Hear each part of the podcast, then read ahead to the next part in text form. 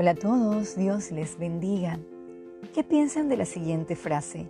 No pongamos punto seguido a lo que Dios ha puesto punto final.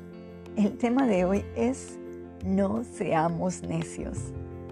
Quizás seamos de los que tropezamos con la misma piedra por ser tercos o sabios en nuestra propia opinión. Acompáñeme a Hechos 9, del 4 al 5. Y cayendo en tierra, oyó una voz que le decía, Saulo, Saulo, ¿por qué me persigues? Él dijo, ¿quién eres, Señor? Y le dijo, yo soy Jesús, a quien tú persigues. Dura cosa te es dar coces contra el aguijón. ¿Qué cosa le estamos dando rienda en nuestras vidas que sabemos que Dios ha puesto un punto final? Basta de estar viviendo bajo puntos seguidos gobernados por nuestra carnalidad que al final solo traerá dolor a nuestras vidas. Eso es lo que yo llamaría dar goces contra el aguijón por la rebeldía de nuestro corazón. Vayamos a Proverbios 15, versículo 5. El necio menosprecia el consejo de su padre, mas el que guarda la corrección vendrá a ser prudente. ¿Somos necios despreciando la sabiduría y reprensión?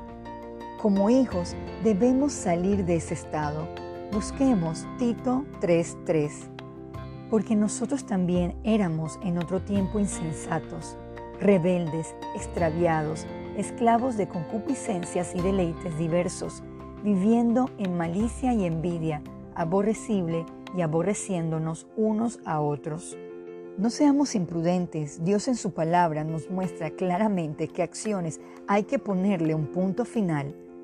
Pongámosle punto final a todo lo que va en contra a su voluntad, o sea, lo que no le agrada y traerá consecuencias de maldad a nuestra vida.